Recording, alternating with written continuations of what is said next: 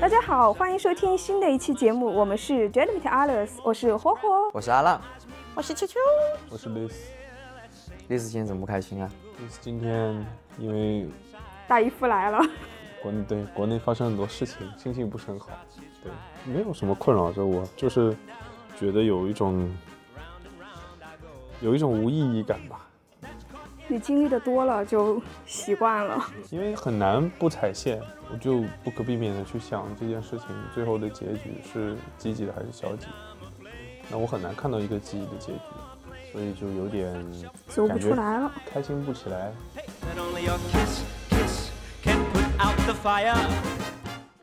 你猜不到结局，这个好像确实跟电影也挺像的。嗯，就是你在看的过程当中，你永远不知道结局是什么样的，所以你也不要那么快下定义说，啊，这就是个悲剧，说不定有什么转折呢，是吧？是吧，丽丝？哼哼，说不定。我们就是说啊，现在天气也冷了，然后大家在家待的时间可能也是直线上升，不像夏天那么活跃。冬天这个天一黑，大家在家能做的事情可能就真的是刷刷手机、看看电影。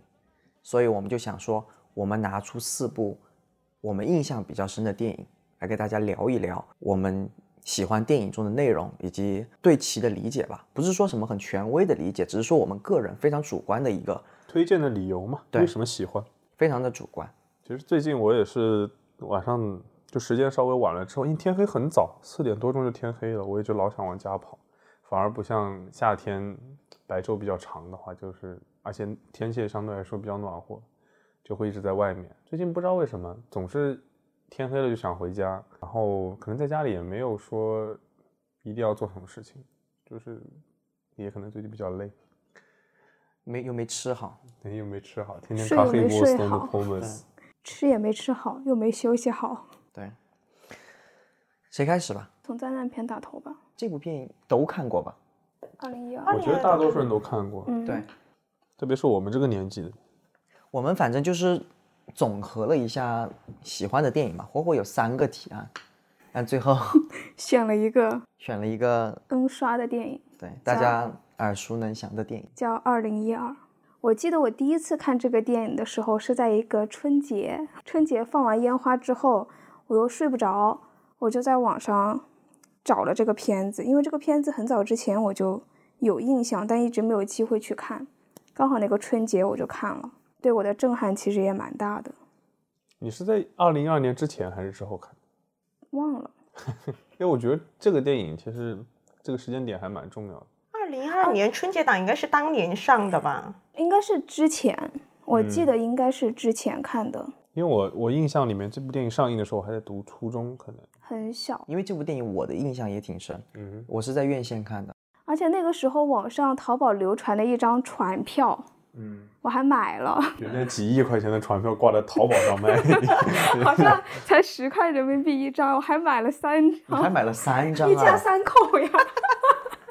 可以，我大概总结一下，就不算剧透吧。一个叫杰克逊的人，他带着家人去寻找在中国西藏的诺亚方舟，因为这个诺亚方舟可以带领人们去逃离这个灾难。但是中途他们遇到了各种挫折，因为这个里面你的亲情、爱情、友情都能在里面体现。就灾难来临的时候，有些感情可能显得没有那么的坚固。我倒觉得这部片子就是它里面的情绪好像还是比较积极的，里面的人反而是在这种危机的情况下面，他们的感情显得更有凝聚性。嗯，就比如说主角，其实这个片没有什么剧透，我觉得，因为去看这个片的人，其实它灾难片嘛，嗯更多的是一个视觉上的效果，它的剧情也没有说很复杂。像我印象很深的是，男主其实已经是跟他妻子已经离婚了嘛，然后他的两个孩子也是跟他们的后爸住在一起。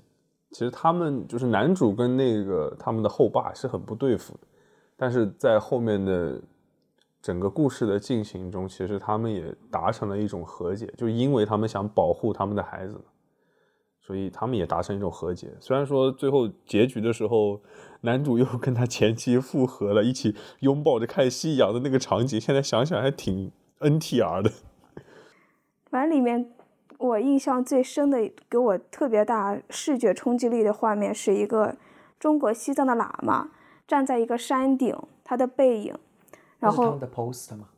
呃，应该是其中一张吧。然后他的面前就是特别大的洪水、海水，那个视觉震撼效果。他在敲钟嘛，他在临死之前在，敲钟，钟，然后后来有一个他站在那个面前，他后来钟声消消失在那个海浪。哦，你记忆好好啊。这个电影我当时也很喜欢看，因为这个片段嗯真的很令人深刻，而且他当下表现出来的那种冷静，就很让我佩服。就是大灾难之前，你能保持这么镇静的一个状态，就无视生死。那个镜头它其实有一种信信仰带的力量。就如果你镜头在那个泰坦尼克号里也有一个这种类似的镜头，就是那个船要沉了，不是一群人上救生艇那个最后拉起的对不对人，然后他水都淹到这儿了，然后还在拉，淹到下巴了，还在拉，还在拉，说不要停，我们要继续。就就永远都是拉琴，就是没有没有记忆点就是拉琴。因为二零二有一个镜头我印象比较深，是他们好像最后是躲在那个图书馆里面，是不是？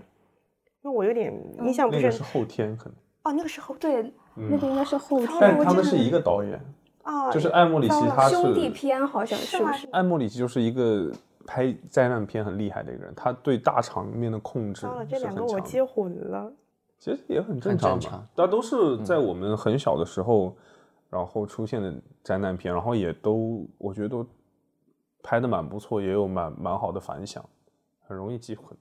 但他们其实灾难的形式不太一样嘛。二零一二它会，我觉得它会比较有那种西方人对宗教的理解在里面。对，对，它首先是一个预言嘛，然后第二个，它其实整个包括它整个方舟和洪水这个设定，其实是完全从圣经里面挪用过来的。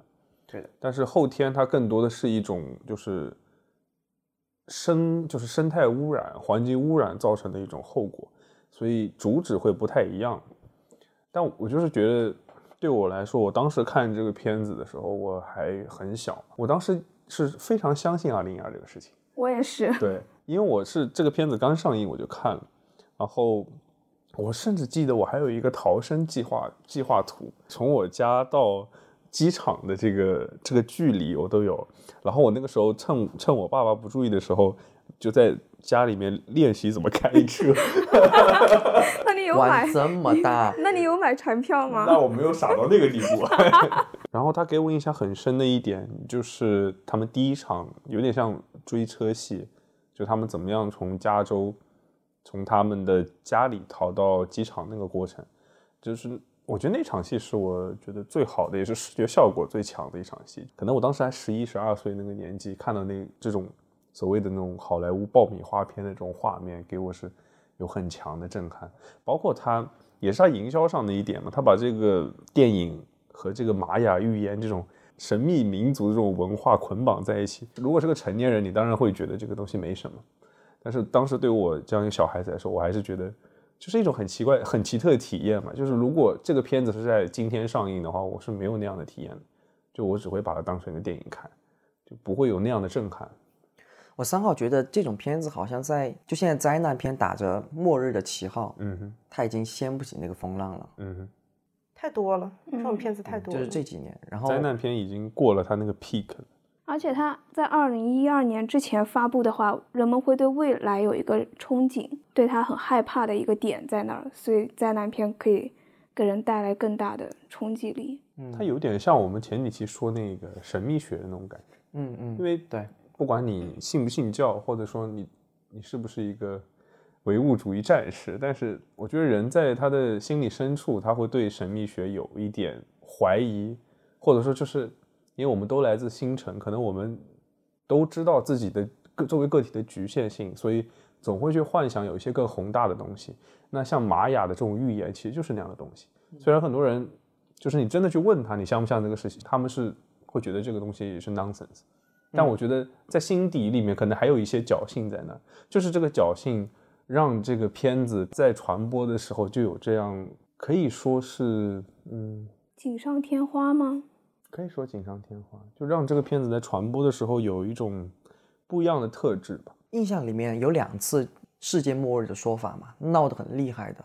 我知道的就一个是二零一二，一个是九九年到零零年。对，但是我觉得这个可能知道的版本不一样。我所知道版本是千年虫那个版本，我其实也具体不太记得清了，但它会涉及到一些当时网络刚刚兴起，嗯，然后我说一下我现在大致记得的版本，但我觉得可能可能是不准确的，嗯，就是因为从九九年到零零年这样一个很简单的数字的改变，嗯，但是很多人相信说当时的网络和信信息系统是没有办法应对这件事情，所以说整个系统会崩溃掉。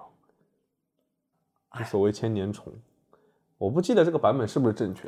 啊，我还知道二零三六年对吧？还是二零三七年？那是关于一个未来人的预言吧？不是，他跟他的那个说法是一样，因为就是我们的数字的那个计算系统，它不是有什么几个 bit 几个 bit，它去排的嘛？嗯，那一直排排下来之后，它能够排到最长的数字就是二零三六年。老式的机子，它们上面可能你把那个日期一直往下拉，它只能到那一天，啊，就是因为它的那个数据量已经到那儿了，就没办法往下排了。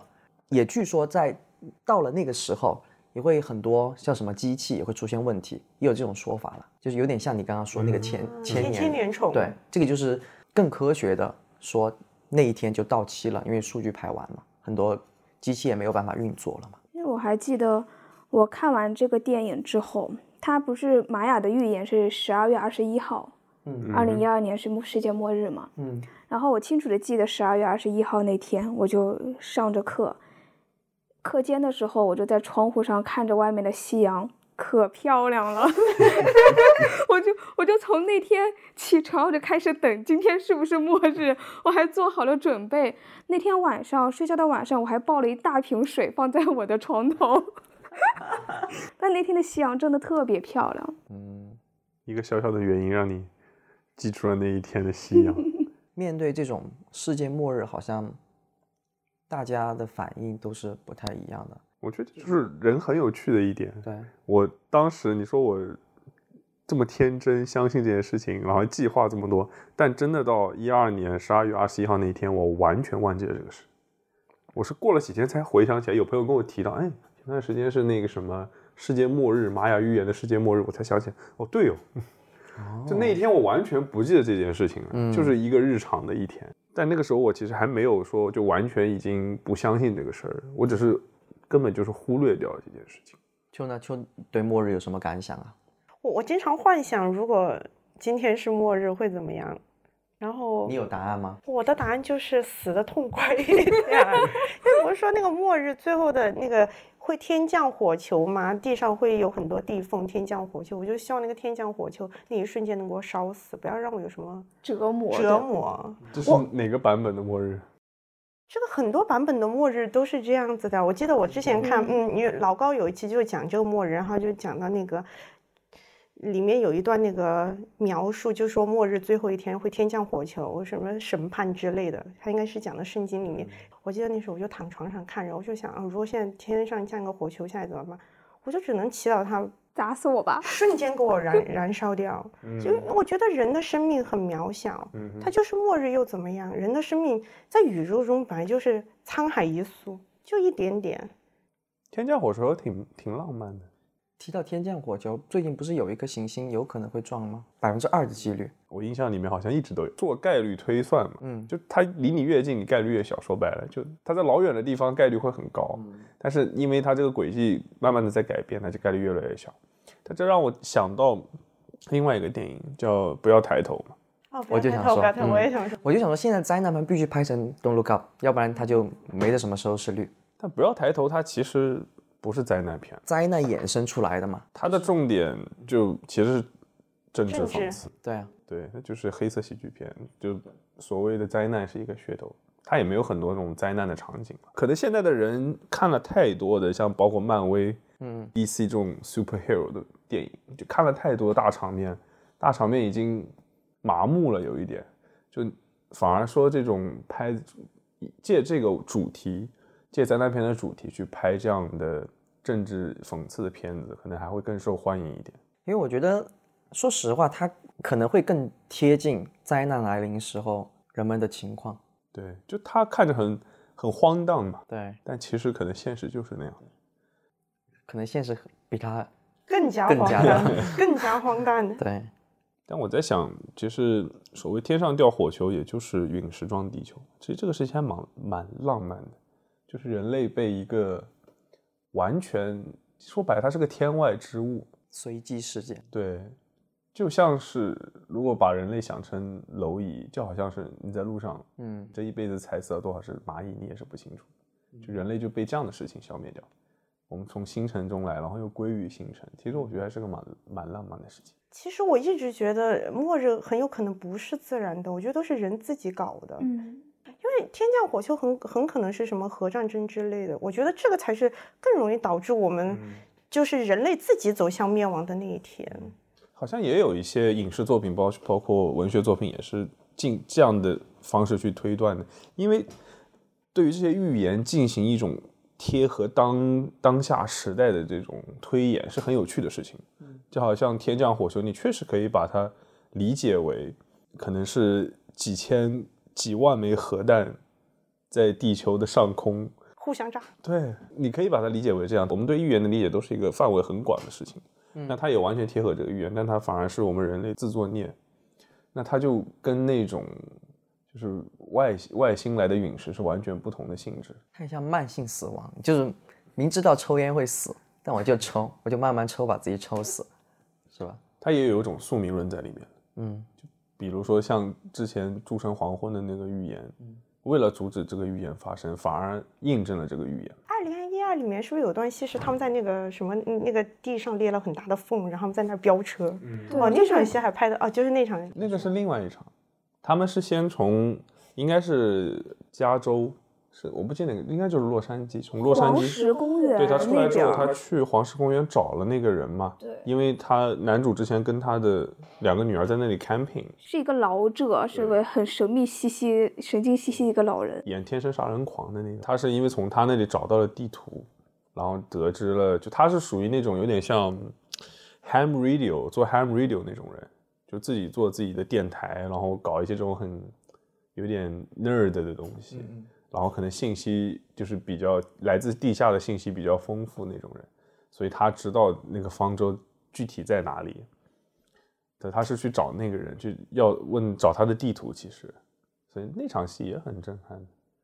就是黄石火山爆发。哎，我突然我突然想到另外一个电影，就是那个《雪国列车》，你们看过吗？也是讲末日的，然后他们就只能在那个列车上，那个列车必须要一直跑，然后不跑停下来的话，他们就会死，因为外面已经冰天雪地，没有任何人了，所有的幸存者都在那个列车上，然后那个列车是分等级的，最末节的列车就是最一般的人，然后他们连吃的都没有，就只能吃那个能量条，后来他们就开始暴动，就要起义，要到最。它其实就是社会阶级嘛，你越在前面，你车头越靠前，你吃的越好，过得越好。然后后来他们开始暴动，一节一节的往前面打，就真的是血和肉往前面拼。后来他们走到前一个阶级，才发现他们吃的那个能量条是什么？是无数只的蟑螂进那个机器，把它搅成一个能量条发给他们吃。那个能量条长得像凉皮，我觉得。嗯，然后最后他们就一路就拼杀进到鸡头那个位置。就操作室那个位置，然后那个人就说：“其实一切都是我安排的，就是要暴动，因为要暴动，我们才会有新的人来统治，就是又是一轮新一轮的这种轮回。你想冲破的这个阶级，永远是一个魔障，它是无限的轮回，因为必须要这样暴动，促使这个雪国列车一直开下去。它比较像那种后启示录的那种片子，就它描述的是一个灾难之后的状态。因为灾难片，我觉得很大的一个点是。我们现在现存的这个，就这个社会构架，在遇到一个来自我们不可不可抗的一个天然的巨大阻力之后，这个社会变成什么样子？就讲的其实是生存的故事。但《后启示录》它其实是一个完全架空的世界观，它其实当然它整个这个列车它是完全影射我们现在刚刚火火那部片子就二零一二嘛，是那种大死亡，然后我这个片子就是小死亡，一个。死亡跟自己相关的这部片还是挺大众的，叫《爱再来一次》，If Only。零四年的一部片子确，实不知道。确实不知道。确实不知道哈。爱情片其实我看的少，这个它的剧情非常非常简单，其实我一句话就可以概括：一个女的 和一个男的幸福的生活在一起一个，男的，他们过着百分之九十九夫妻在过的日子吧，因为工作操劳，忽视对方，然后各种各样的问题，然后过完一天之后，他们两个发生了一些争执，女生上了一辆出租车，然后就迎面来了一个卡车，就把那个女生撞就撞死了嘛。这个男的就很悲伤，很悲伤，就回家睡觉。他读着他女朋友的日记睡着的，然后醒来之后，他的他的老婆其实老婆，他的老婆又躺在他的旁边。然后这一天又按照昨天一模一样的顺序进行着，就是该发生的事情一模一样再重演一遍。然后他就想说，哦，晚上他会死，那我要怎么去重新过这一天？非常非常开心的一天。然后那个男生上了出租车，跟那个女生在一起，在最后一秒把那个女的抱住，然后男的被撞死了，女的活下来了，然后故事就结局了。对，其实是一个非常简单的故事，但是就是很令人深思。我真的是要被逼到死亡之前，我才能看到我另一半的好吗？但我深思的反而是另一个问题，就是真的面临死亡的时候，你真的会抱住对方，用自己的生命换对方的生命吗？这也是一个值得令人深思的问题。就你那个是一方面嘛，我觉得就是两方面，就是我怎么样去在有限的时间里去爱一个我该爱的人。就有的时候我觉得他可能点的也是他想提的也是那个点嘛，就是如果你们的生活你已经这么熟知这个人了，你们的生活这么平淡了，你可能感觉爱已经消失了。对，反正我这个电影的后半段就是浪漫的，嗯，就不是说真的他要引人深思什么的，非常简单，然后可以跟自己另一半在一起看的电影。哎，我发现很多那种讲爱情的电影或者电视剧总会出车祸。因为我就想到一点，为什么说会有车祸呢？可可能很多爱情片在提示我们的都是这样一个瞬间是多么容易就过去，失去是一件多么容易的事情，所以我们才要去珍惜。而且它也很日常，说实话，嗯，非常容易就产生了变故。但是太多电影用车祸这个元素，反而会感觉平平无奇。我是觉得，嗯，特别多车祸基本上占据大多数的意外。嗯，癌症啊，白血病，哎哎，那些比较慢嘛，然后你就有时间对去去珍惜它，对但你车祸就没了就没了。突然，就是太突然了，车祸就是太。吵架之后发生这件事情的几率也非常非常高，因为在气头上，对对气头上。刚刚火火问那个问题，其实也挺有趣的，就说如果真正到了那个时刻，你会去抱住你爱的人吗？会啊，会啊，我觉得这是一种本能嘛。就如果你真的是爱他的话，这是一种本能。其实我的答案也是会。但如果这样的话，你比如说你不在了，他会很伤心。那 这个问题你不能说因为你不在他会伤心，那你死吧。那不是说就一起死吗？那那可不可以快乐的度过一天，然后一起。告诉他，就是我做了一个什么梦，你上了这辆车会不好，我们就不要上这个车，以后我们珍惜生命，顺便去买个意外险。他当时也是 怀疑的啦，他当时也是怀疑的。他可以那天很开心的过，然后带上女生去保险公司投自己的生命，然后签下千万保单，然后说如果我死了，拿着这笔钱好好过生活。我觉得他作为爱情片，他肯定还是会浪漫化，啊，对，浪漫一点，还浪漫一点。是要走浪漫元嗯素。而且我们是以上帝视角在看这对。我们太务实了。保险公司流泪了，我。像火火这个问题，就是说你在面临死亡的时候，你会不会去奋不顾身的保护你身边那个人？我觉得这个，就你的前提是说你的爱人嘛，但我觉得如果这个前提是达到了，我觉得大家都会吧。因为我没有亲身经历过这样的事情，我很难揣测我真实内心在当下的想法。有可能我说我一定会拿我的生命换对方的生命，但如果真的那一天来临了，我可能没有办法做出选择，就来不及选择，两个人都死了。如果说就是现在上帝给你一个选择，Oh my god，这个太难了，这个有点难，这个有点哦，我我不是很想，这个上帝给一个选择，就我死还是那个人死是吗？，对这个很难。你愿不愿意用你的命换他的命？可不可以问上帝，就是死的只要不痛苦的话，对其实不痛苦只要死的不痛苦，就是不痛苦。就不痛苦，就没有痛感就没有痛感的让我走是吗？就是换换另外一个人，用用你的命换他的命。但我觉得基于现实，不管谁死，周围都会有一大波人伤心。那这个不是，就是用你的命换他的命。但我觉得，如果是真的是爱的话，爱很大嘛。如果真的是这个人你很爱，你很希望把生命延续给他。如果是我的话，我应该会。我只有一个要求，不要有痛感，你不要折磨我，你给我拉回去，千刀万剐，痛快，你给我一个痛快。我真的，我我也痛快，把这个东西就给你了。我觉得你你提出这个问题，我在谁面前回答我都不会有惭愧感。对我也是，就是就算我选择的是我自己，我觉得不应该因为这一点来说我做的不对。不是说你做的不对，但我觉得这个问题会让，如果说我遇到这样的问题，我会开始质疑我的感受。嗯就如果我要犹豫这一题的话，我就会开始质疑我是不是就对感情的投入不够。我就跟你说的，我就觉得说不是，他不是说你感情投入够不够就可以让你去做这个选择的。嗯，因为我遇到过能让我毫无条件说 yes 的，所以我有那个 standard，你知道吗？那是你你那时候的心境嘛？现在可以吗？就所以说我就是我在想这个问题的时候，就如果我遇到嗯下一个人，那我遇我能不能再达到那个状态？因为这种事情没有办法说我自己是是还是不是，因为毕竟没有亲身经历过。我我也可以现在毫无肯定的说，我肯定会拿我的生命换取别人的生命。就是就是对自己诚实嘛。对，但当下我真的，我现在真的没有办法确定我到底站在哪一边，做哪一步。我懂你是不是想说，如果你走了，你身边爱你的父母还有家人会很难受，就是这样。我不可能因为一个人来抛弃我的家人。但如果那个爱是父母，我觉得我应该会是就像亲人就像，父母如果他们需要这个，上帝说把我的命给他们，如果他们活下去很快乐，他告诉我，我活着不纠结，我活着不难受，我不会觉得是世俗的生活让我很痛苦，我就给他。但是父母如果遇到这个问题，他会想都不会想，就说你别做这件事情。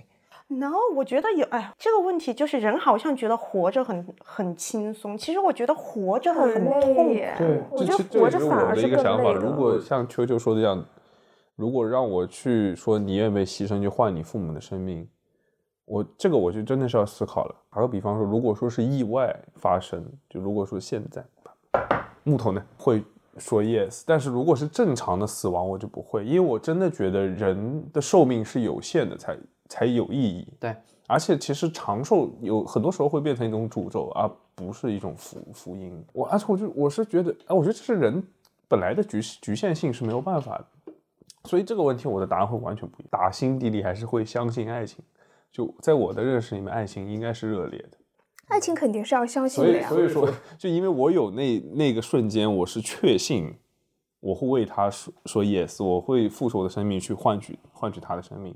所以说就有这个 bar 在这了，我就有的时候会就是遇到这样的问题，我就会去想，compare 一下。对啊，我就会去比，你知道吗？虽然我知道我其实没有必要这样做，你知道吗？嗯，但是有没有想过，接受的那一方，他接受到这个生命，他真的快乐吗？他可能会有内疚感。这是一种包袱，我我应该觉得我会受不了。其实这种很残忍的，嗯就是因为不管哪一方活下来，他内心肯定会受到很大的冲击力、创伤。一个是爱的人走了，一个是这是一种生命，他给你了，你过得开心不开心，你以后在生活里面对的所有的这种困难，他都会再加上一层颜色，就是这是别人赋予你的生命，这个枷锁太沉重了。就是我连说个我过得不开心，我不幸不幸福的权利，好像我都很怯，因为我用的是别人的。所以我觉得一定要加上一条就，可以，但你不要告诉他。这个这其实挺残忍的。我觉得电影会浪漫化这种事情，说实话，因为就像秋秋说，这个也是对的。如果这样的事情，就当然在一个 hypothetical 的 world，嗯就是一个假想世界里面，如果这个事情发生了的话，你肯定是，如果你告诉他，他会有极大的心理压力，对吗？但我其实我更喜欢的爱情电影，可能就比较像《爱在》系列那样，就是我觉得他真的是在讨论在现实语境下的爱情是怎么样。OK，对，就我们可能需要那些浪漫化的东西嘛，就很多爱情片都是浪漫化的，但是我们也需要一些就是真的讨论现实的爱情，面对这么多现实世界的问题。我刚刚说那部电影，它大篇幅讲的是男主知道这件事情后是怎么处理的，然后他的那个处理的方式，就是在死之前，就是把所有的问题全部抛弃，不管是经济还是什么，就是全部归到脑后的时候，就怎么看这个爱情。那这个也是片子主要的主题了。它是其实是比较就升华爱情，抛开这些所有束缚之后，真正爱情该有的样子。对，有个很有趣的一点就是，抛开这些的爱情还是爱情。对，我也想说，抛开这些还是爱情吗？它就是高于生活嘛，它不是我们的生活。毕竟这是电影嘛。对我觉得还是有抛开物质或者一切所有东西的爱在那儿的。那你怎么去处理这份爱是比较重要，在权衡之后。就是我觉得现实生活中的爱情，我觉得更丰满。你有没有想过，这个男主他是一天。他抛开了所有的问题，他无视问题，他直接去面对，他给出了自己的生命痛快的一个抉择。但是生活不给你痛快，你还是要面对这张人、这张脸、这个人，无数的物质上的各种压力。你真正用你的爱情去解决它，你勇敢的面对，而且你无数次的去接受这个挑战，这样的浪漫，这样的爱情岂不是更浪漫？多么立体啊！多么勇敢啊！血淋淋的爱，百分之八十的人都在摆烂吧？我每天就看着这张老脸，我看就看着了，我不管他了。所以，所以真爱很难得，就是真的有人愿意这样血淋淋的去面对这些东西。我觉得这才是真爱。我记得我之前在网上看到一个故事，应该是地震的时候，有一对夫妇，那个夫妻被压在了废墟底下，好像是那个女生为了男生去截肢了，还是怎样？后来他们两个。被人救起来之后，那个男生就出轨了，经历很长时间的磨难，他们两个最后也分开了。就这种，他们两个这是一个现实、很现实的故事。男的呀，男的呀，男的呀。但就是也有一种说法吧，就是说爱情这个东西其实并不存在，荷尔蒙，嗯，过了那个劲就没这个事儿。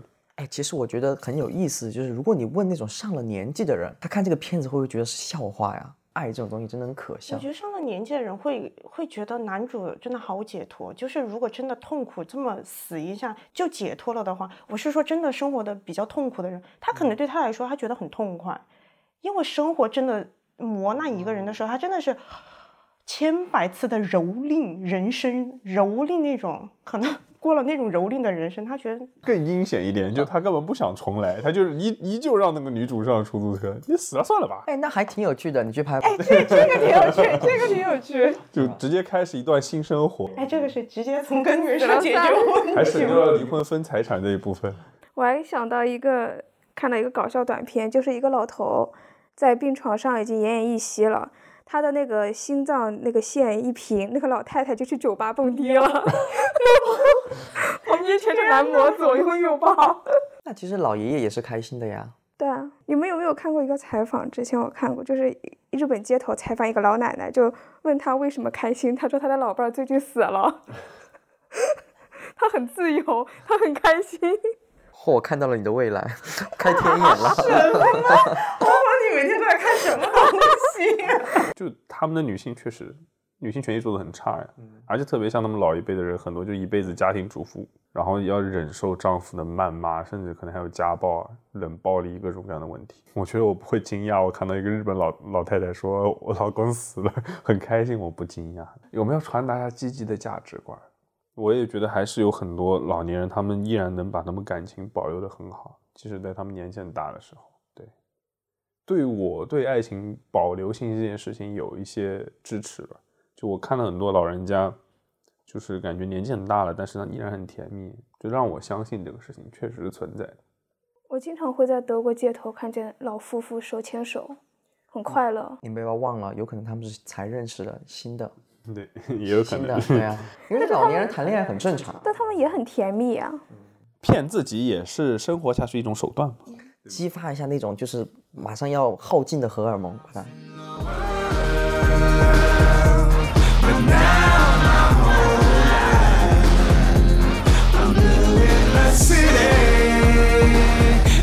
down for the night.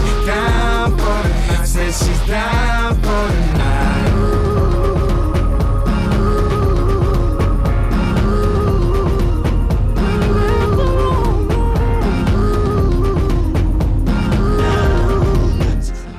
卡塔尔世界杯男子赛呢，将于十一月二十日至十二月十八日在卡塔尔举行。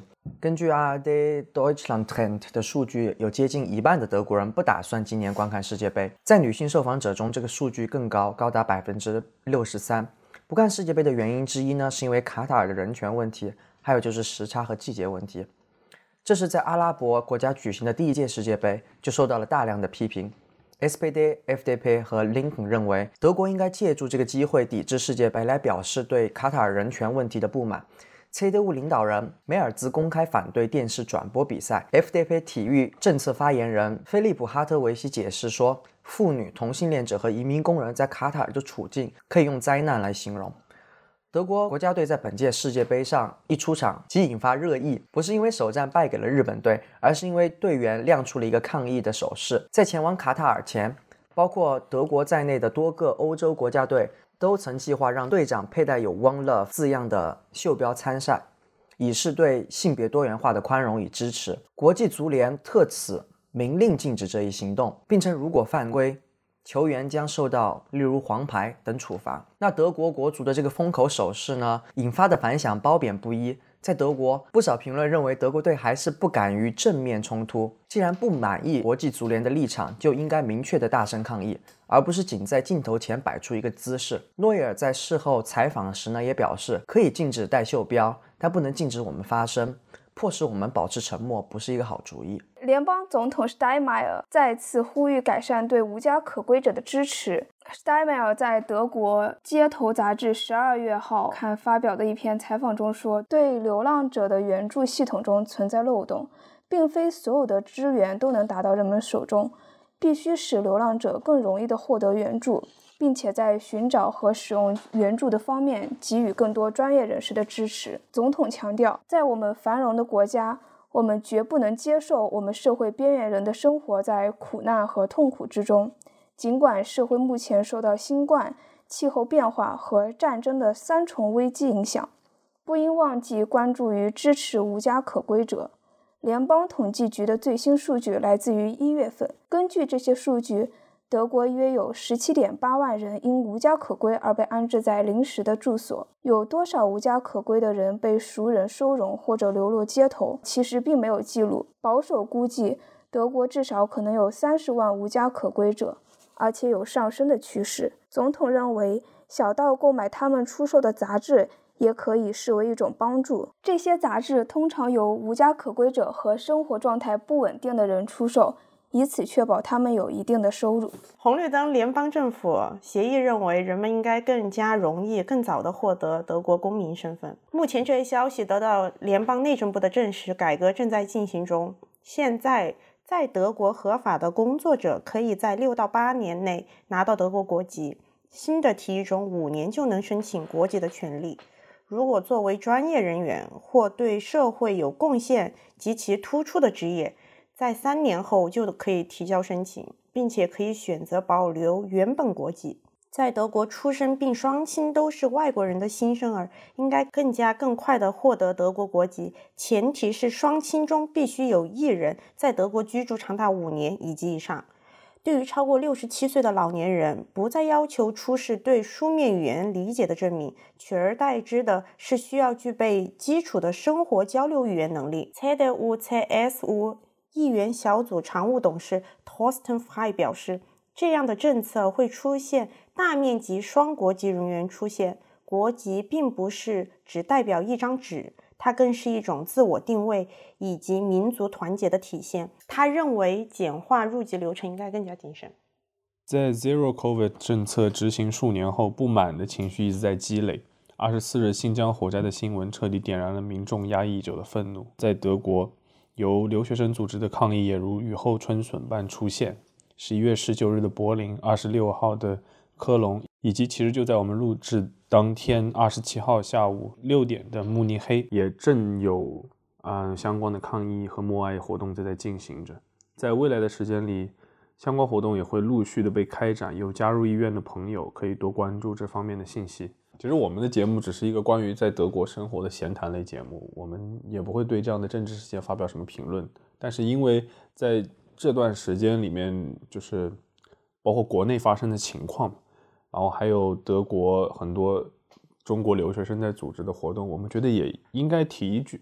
对我是觉得提一句是有必要性，我们不会发表我们任何的政治意见嘛。但是我们节目其实给出了我们。对于生活的一个视角。其实做这个要闻环节，我觉得是挺重要，希望尽我们的能力，对，把德国发生的一些事情嗯，分享给大家。分享给大家。对就事件也是有它的多样性嘛。我们节目也是发表我们看到的新闻媒介嗯 的一些消息。那如果大家有机会的话，其实可以多方面的了解一些事情。对那不是说你要去寻找什么真相，要做的就是接触多方来源的信息嘛，从不同角度去看这个事件，你会有更深的了解嘛。就是像杨桃一样，画杨桃就跟我们的电影一样，从不同的视角来去叙述一件事情。就会更加的丰富，就会看到一个三 D 的杨桃，而不是一个五角星。嗯，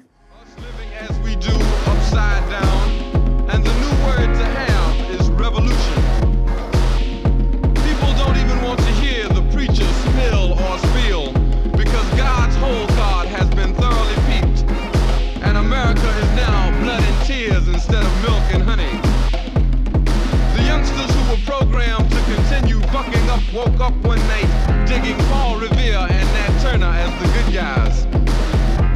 America stripped for bed and we had not all yet closed our eyes. The signs of truth were tattooed across our often entered vagina. We learned to our amazement the untold tale of scandal. Two long centuries buried in a musty vault, hosed down daily with a gagging perfume. America was a bastard, illegitimate daughter of the mother country, whose legs were then spread around the world, and a rapist known as freedom, free doom. Democracy, liberty, and justice were revolutionary code names that preceded the bubbling, bubbling, bubbling, bubbling, bubbling in the mother country's crotch. What does Webster say about soul? All I want is a good home and a wife and a children and some food to feed them every night. After all is said and done, build a new route to China if they'll have you. Who will survive in America? Who will survive in America? Who will survive in America? Who will survive in America? 我今天推荐的电影也是跟死亡有关的，叫《入殓师》，然后是日本的一部电影。这个名字听着就很死亡入。殓嘛，就是人死了之后要入殓，就是要入棺材，然后他的名字叫入殓师，就是讲关于这个职业的。然后他那个片子大概的内容就是讲那个男主，然后那个男主他本身是大提琴拉得很好，然后 就是他他有这么一个情节嘛，然后就是说。他经济不景气，那个乐团就解散了。然后他把他最心爱的那个大提琴就卖了，卖了之后他没钱嘛，然后就带着他老婆就回乡下。然后乡下是他去世的母亲的一个小房子，他就住在那个里面。他爸爸在他六岁的时候就跟小三儿跑了，离家出走。然后在他母亲最后一面他也没见到，那时候他在国外读书。回去之后呢，他找不到工作嘛，他琴也卖了。然后就在那个报纸上看到一则消息，什么开启美好的旅程，然后他就以为那个招聘信息是招导游，他就去了，结果去了之后才发现，啊、是送人上路，开启一段美好的旅程。骗了，然后就稀里糊涂的就去当了那个职业，就是入殓，就是要帮死人最后的体面工作做完，然后给他放到棺材里。他就跟着那个社长去，然后特别搞笑。就第一个案子就是他到一个那种八十多岁老太太家，离异单身老太太，然后已经死了两周了，家里面全都是蛆、苍蝇啊，什么桌子上全是烂的食物，然后进去开始收这个东西。就收这个尸体，那个脚都软了，烂的都软了。然后那个社长还说：“你好好轻柔的去抚摸它，轻柔的去包它，反正就是各种一系列的过程。”然后慢慢的就是他偷偷的做这个工作，因为这个工作可以拿一点工资，可能会高一点。然后慢慢的，身边的人还以为他是个演奏家，就是还是很体面的工作嘛，他就悄悄的做。然后后来就被身边的人发现，发现之后就是他的朋友也不理他，他老婆也不理解他，就说你能不能去做一个体面的工作？你怎么做这样的工作呢？你能不能做个正常人？然后身边的人都离他而去。他就特别抑郁，然后到那个时候，他就只能在公司里面跟他社长和他的同事一起工作，反正兜兜转转嘛。然后里面就是有个细节，就是他有个朋友，那个朋友是他的发小，然后那个朋友的妈妈去世了，去世的时候就他就去，然后去了之后，他就做了一系列入殓要做的那个工作，主要是那个拍的太震撼了，就是。哎我应该怎么去讲？就是中间有很多他让我很感动的一个细节，就是他去每一家人有死的，有爸爸死了，年轻的爸爸死，有小孩死了，基督教的小孩死了，有老人死了，有喜丧，有哭丧，有人在哭，也有人去亲那个尸体，然后他都很轻柔的去把每一个尸体都很干净的去清理它。然后还给他们化妆，把他们变成生前的那个样子。然后突然我就觉得这是个多么令人敬畏的工作呀！因为生就像刚刚说的，把生命给别人，大家都觉得很伟大。那谁来处理死呢？最后死人的体面谁给？就是他给的。他顶着万人唾骂，大家觉得你那么不体面，你这个不光彩的工作。但是人最后的尊严就是他给的。就他老婆就开始慢慢理解他，他朋友也理解他。然后他那个电影里面有个分线，就是他那个六岁的爸爸嘛，不是他六岁时他爸爸就走了，然后他一直有个信物，就是他爸爸给了他一块石头，然后后来。那个电影里就讲他怎么在心里跟他爸爸和解。最后一个画面就是他接的最后一个案子，就是他爸爸死了，他收到消息他爸爸死了，然后他去给他爸爸入殓，然后最后在入殓的时候就在他爸爸的手里。就拿到了一块小石头，他就想，因为他一直那个电影里面是他一直记不起他爸爸的脸，他只记得他跟他爸爸交换石头这个过程。因为他说古时候人没有语言，是通过石头来表现，给不同的石头代表不同的心情。然后他就记得他给了他爸爸一个小石头，他爸爸给了他一个大石头，然后最后他在爸他爸爸的手里，然后就找到了那个小石头，最后把那个小石头就给了他老婆，因为他老婆已经怀孕了，他就给他老婆给他。肚子里的孩子，相当于一个亲情的传承。可能就我我叙述可能不感人，但是去看了的话就很感人，因为整个片子它的那个配乐就是一直有那个一个大提琴，就是他在拉点大大提琴那个旋律，随着那个旋律不停的发展不同的剧情，然后都是很细节的去拍每个人的动作啊、表情啊，然后通过他们的话去一步步的铺垫这个情节，反就是很感人。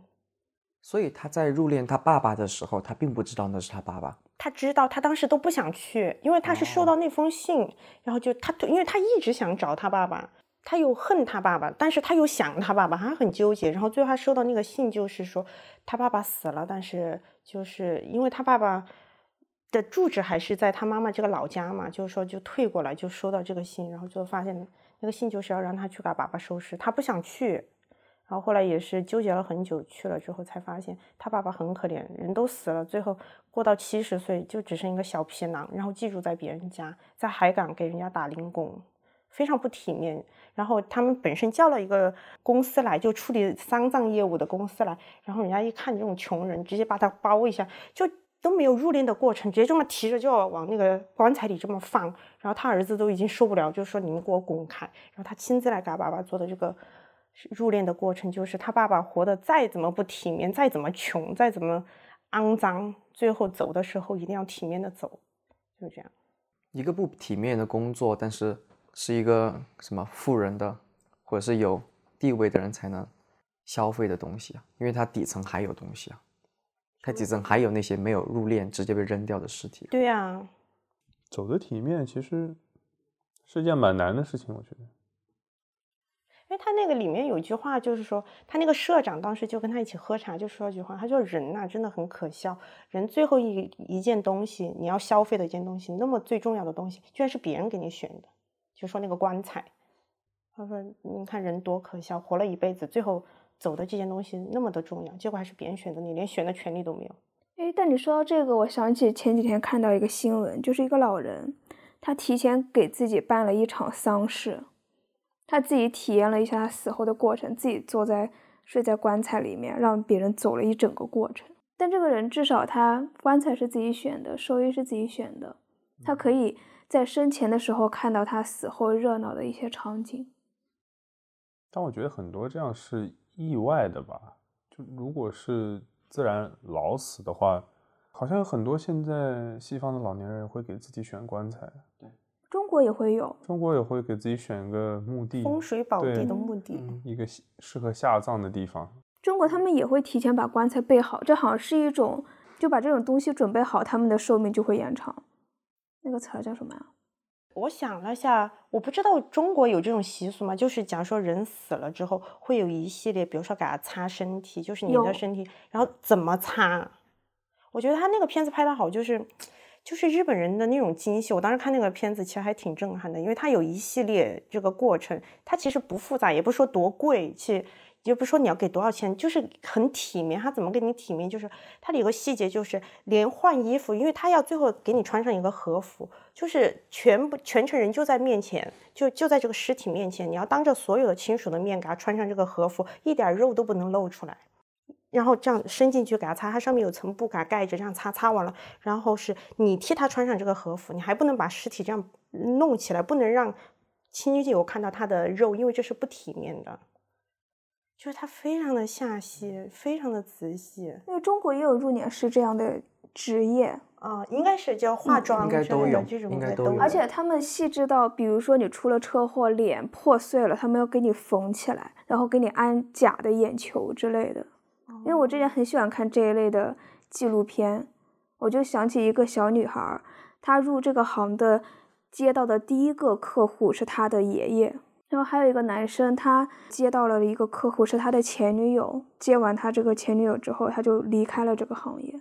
啊离开了这个行业，可能因为他对这种事情接触多了，他的心里会产生一些不一样的想法，有点压抑吧。所以很多人他是受不了这样长期这样的一一种工作状态。其实跟死亡沾边的职业，好像就大家不愿意去提，但是传统观念里比较忌讳这个事儿，，就是很忌讳。嗯，他们挺伟大的，其实，因为你出生会有护士来接生，嗯你死亡肯定也要有一个灵魂的摆渡人送你上路。因为我当时看这个片子，我就在想，为什么白衣天使受人崇敬，最后送人走的这个入殓师被人唾弃呢？我就不理解，他们是同样价值的，生与死都那么的重大这个话题。嗯，但是我觉得他们唾弃的不是这个职业，只是觉得如果这个职业不在我家就 OK，它是一个非常高尚的职业。那如果他是我家里人，就感觉晦气，其实就是晦气了。嗯哼，但我不会这样想，如果他是我家里人，我也会嗯以一种平常的心态来对待他。我有朋友在火葬场工作，其实他跟我说就是很悠闲的工作，因为他们不是像球球说的那种要给他们整理衣冠什么的。但是火葬是之后嘛，最后的一个步骤了。最后最后一个。对他们来说，这个工作已经习以为常。就因为送太多人走了，他有的时候感觉那包裹里面的都不是尸体，就是一个物件，然后就把它烧掉。我感觉我去世之后，并不想要经历这个事情。入殓吗？就我，我觉得，就我已经去世了，然后就还要被收拾干净，然后放在棺材里面展示给别人。我感觉这，当然只是可能每个人观点不一样。我觉得好像这不是为了我，你知道吗？我觉得可能是为了让别人看到我的样子是好的。嗯但我其实并不是很在意这个事情。但其实我是觉得还是有选择权了。嗯，我其实比较想海葬，就如果我能选的话，嗯，也可以选。可以选，嗯，但不能决定。嗯，但是你海葬也要把你收拾的干净了，然后再弄过去海葬。没有，我我我是就想把我往海公海里一丢就就可以。哦，不行，你这个污染你这个污染环境的。你你真的想的太你好好了。歹也要烧一烧，然后再这样撒。我的尸体直接丢到海里也会污染环境。会。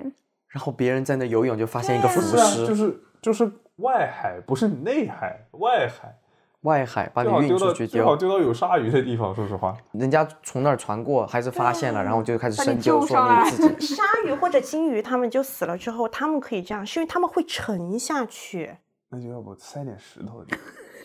那个叫抛尸。对呀、你那个不对劲，那个是刑事案件那个谁敢去做，谁就处罚。但是所以说要到公海做这个事，烧成骨灰，然后抛到海里。对，这个可以。但我又觉得烧成骨灰再抛这个事情，之前我看到一个新闻，就是有一个人他把自己的骨灰放在一个瓶子里面，然后上面写上一段话，然后把扔到海里，跟漂流瓶一样。靠，漂流的我只是我。我我感觉我还是比较想消失掉，就不要再飘到飘到南美洲了，被哪个小朋友捡起来。你就是想那种叫什么佛教那种比较道高的人，他们就会被动物吃掉。那你可以去天天葬葬啊，对啊天葬啊。他没有这个待遇。天葬很难的，其实那天葬比海葬很难。那你可以把自己就是不活化，埋在土里，化作肥料嘛。土葬，对，但我又觉得我就在一个固定的地方。土葬的话，好像现在也呃有些地方是规定不能这样做了，你不能直接就我是觉得海葬这个点，我是很喜欢它，它里面这个带着一点自由的概念在里面。嗯因为在海里面，然后你被那些鱼吃掉，或者说你是就甚甚至说你剩下的，就它吃掉你，它不会整个吃掉你嘛，你剩下那部分，就你的身体最后是散播在整个海洋。那灰不会更好吗？你灰真的就是跟世界融合了，对啊，你就融。但我觉得灰它就是 另外一个介质了，你知道吗它？就是碳，对吧？对，已经被烧掉了。你知道吗 而且我老想到对着海撒骨灰的时候，我总想起我不知道哪个电影，就是好多电影都撒呀。那个骨灰又飞回来。了一个电影，我突然想的是什么？有有个摇滚歌手就说他做过最荒诞的事情，就是把他爸爸的骨灰跟 cocaine 然后一起吸。啊，我知道这个，救命！嗯我看到一个女神，她撒她亲人的骨灰，然后被风一吹，吹到自己嘴里去了。对，因为你如果在特别在那种高的悬崖，那个上升气流一下就把你的灰吹回来。没有电影里面那么美，对吧？那种 让随风飘散。全灰一堆脸叠上。但就讲到死亡嘛，我还之前也不是说过嘛，你的墓是有租金的吗？我还觉得很，昂贵，如果死了之后，你下葬之后，一直要有人给你支付这个租金，如果没人支付这个租金，就会被推掉，换成另外的人。然后我想着，如果我的墓因为家里支付不了就被推掉，我还觉得不太舒服。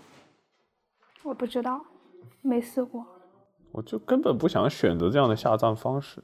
因为我根本就不想下葬，啊，我是直接捐遗体了。对，这个也是挺好的。但捐掉也是有用的 part，、啊你没用的 part 就直接扔到什么医医疗的废料里吗？我是想直接捐整个遗体，那个器官能用的就拿走，不能用的自己做什么科学医医学研究什么的。这样也挺好的，其实。嗯对，像这种决定，你觉得是个人的吗？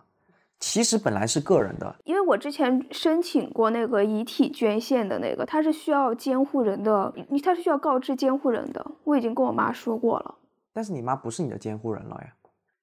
但他填表格申请的时候，他也是要告诉你，你要让家里的监护人或者亲属知道这件事。至少知道了，不然到时候人家还对有点抢尸体。不是一个人的决嗯定吧？贩卖器官。嗯，我也是不想要墓地，我觉得人死了就死了，不需要去走这个形式，就是我要去祭奠他或者怎么，就不用给这个累赘，不用去祭奠，就要祭奠就放心里祭奠，这个灵魂都已经到了另外一个层次去了，就不需要人世间再去牵挂这些东西了。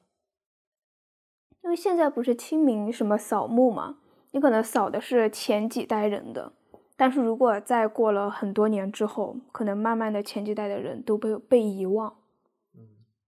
所以这也是一件比较可悲的事情，就可能很多年之后，我们所在的墓地也会慢慢的被遗忘。我觉得这个就随着社会发展，以后祭奠的方式也会不太一样吧。网络祭奠，对啊、已经看一下照片有了。但是你的作品不会被遗忘。因为我想想起来，我有个朋友，她的男朋友其实很小的时候，他父亲、他母亲就去世了，然后他跟他爸也不是很对付，所以他很他会经常去到他母亲的墓地，然后就是坐在那儿，然后我的朋友问他说你在想什么，他也说我没有想什么，我就是坐在这心静一点。嗯，但是在我到了我们的后代，其实我们选择另外一种方式，也是可以理解的吧？你想想，真的需要这样一个物理空间吗？他觉得在那个空间里面心静，是因为他有那个空间。但其实如果没有那个空间，也有很多其他的方法吧。我觉得，就不一定是要有一个墓地，你才能达到这种祭奠的效果吧。我换位想一下，如果是我来对待我亲人，我好像也不太愿意，我可能还是有点不是自私了，我也不太愿意让他们去选择我没有 anchor，你懂吗？就是我还是需要一个安可去祭奠他们，就需要一个锚点。如果就真的飘散了，我会觉得有点太飘了。但是如果他在那儿，还是会给我一点心理的安慰，就是觉得哦，你还是在那儿。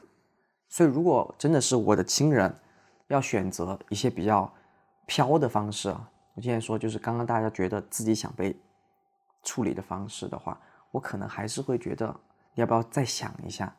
你需要有一个点，对，它在那儿，你就知道，不管它以什么方式存在，它总有一个东西在那儿，它是存在的。嗯，想要要求我身边我最爱的人离开时候给我的东西，但是其实我不能要求什么嘛，我也没有资格去要求。我其实我反正肯定不想我以后的孩子会，如果我有孩子的话，我不希望他们为了我的目目的还要付租金这件事情，我觉得挺荒谬的。就他已经完全就是把整个这件事情变得资本化了。嗯，就我还得掏钱，然后我才能去祭奠我的父母，很愚蠢。我是觉得，如果是我最爱的人离开了之后，这个物理的点存不存在都不重要。我感觉墓地这个事情，它有点放大自我意识的嫌疑啊。我自己是这样觉得，就是你已经从这个世界上离开了，但是你依然要有一个物理的地点去证明你在这个这个世界上存在过。我印象这今年的那个万圣节的第二天，我其实我其实不知道，就是德国人也有扫墓这个传统，但是我刚好在第二天就去了那个墓园去拍照嘛，然后我就看到有一些那种墓地上面还还有人带着花圈，上面写的什么对城市的，就是好像是之前的市长，嗯，然后写的对对城市做出巨大的贡献，然后有人专门去祭奠他，特别多的那种纪念的东西，嗯。然后就当时看了这个事情，我就觉得就特浮夸，你知道吗？我的想法跟你就是完全相反的。我做这件事情不是为了 让我存在，我自己的存在而存在，而是我为了别人，我再存在一下。就如果我自愿的话，我愿意回归自然。但是有那么多牵挂，会让我觉得，哦，我这样做好像有点太太自私了。对。放不下。就是你身你可以放下，但是你身边的人或许需要你这种牵，就是回到你你之需要一个情感牵挂。对，回到你之前说的那一个，你觉得那个选择很难做，嗯，是因为你觉得还有人在牵挂你，就是把你自己遗体捐出去之后，你开心，但是他们可能也是他们需要一个会反对牵挂。嗯对对。我不知道，可能是我比较冷血，因为我觉得身体其实跟这个人跟人本身没有太大的联系，我是这样的观念。我觉得人都死了，灵魂已经不在了，这具肉体没有任何意义，我是这样觉得。肉体多有意义啊！我是这样觉得，我觉得这个躯体就让我使用了一辈子，因为我觉得人存在的唯一的唯一的方法是以文献的方法存在的，它是以记忆的方法存在的。那记忆如果实体化，它就是文献。那其实你的肉体并不能证明什么，而且你的肉体也会腐烂，就是走一遭的东西。就我觉得没有保存我其实我认同阿浪的观点，就是其实人觉得思想很重要，就大部分人都这样觉得。当然是思想很重要，但是我们的肉体真的是只有它陪着我们从生到死，我们从来真的珍惜过我们的每一寸肉，每一次我们的心跳吗？可能我们的思想觉得我们开心，我们痛苦，但是还有个东西，它一直在替我们承受，就是我们的肉体。可能这就是入殓最后这个所谓的为什么它光辉，除了是一个体面之外，是给这个肉体算是一个他一辈子的工作的结束吧，算是给他一个。对我觉得这个没有正确答案了，只是说我我自己是这样。当然当然，嗯肉体是不是一个地位很低的东西？会被因为精神它被托得太高了，所以肉体感觉就好像，包括肉体这两个字说出来，我都觉得，嗯，嗯嗯，但其实丽丝说的那个，它的肉体也是存在的，只不过可能离我们很遥远。我的观念是肉体是工具，就是我是觉得我是痞老板，嗯，我就是个痞老板，坐在我的脑袋里面开着这个嗯机器人，你知道吗？我是这样的想法，就痞老板没了，那机器人我我觉得无所谓。但是那个机器不重要吗？机器很重要。这我我是觉得无所谓，就是因为我觉得最重要的是痞老板。那你有没有想过，意识其实也是被操控的，意识不是真实的。有没有可能你的意识是受你的躯体所操控？当然是互相影响的，但是我觉得很简单的一点，你死了之后，你的肉体总是比你的意识更晚更晚逝去的吧？不是，其实我不知道，因为有一有一次我看过老老高的一期视频，就讲这个意识，其实是意识跟人体的肉体一样，其实它都是假象。你的你会有意识，是因为你的大脑在给你发送一种信息，你自我觉得我有意识，那是一种欺骗，大脑的欺骗。我接纳这种骗局，因为我我觉得人就是片面的，对我不可能说作为一个全知的人，然后去反向看待我的肉体。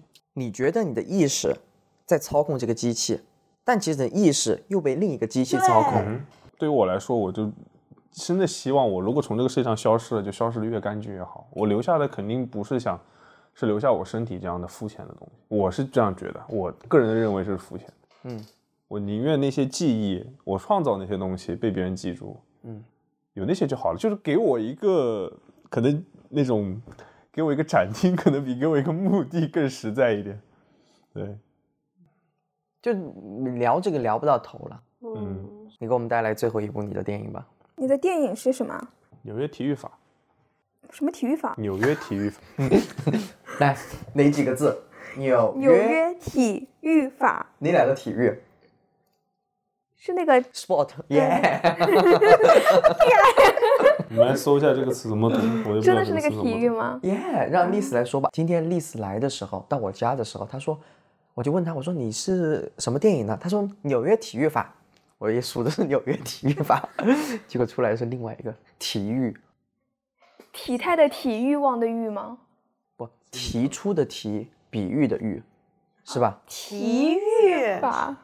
Synatosh，纽约体育体育法。这一分钟，我脑袋里蹦出了三个体育。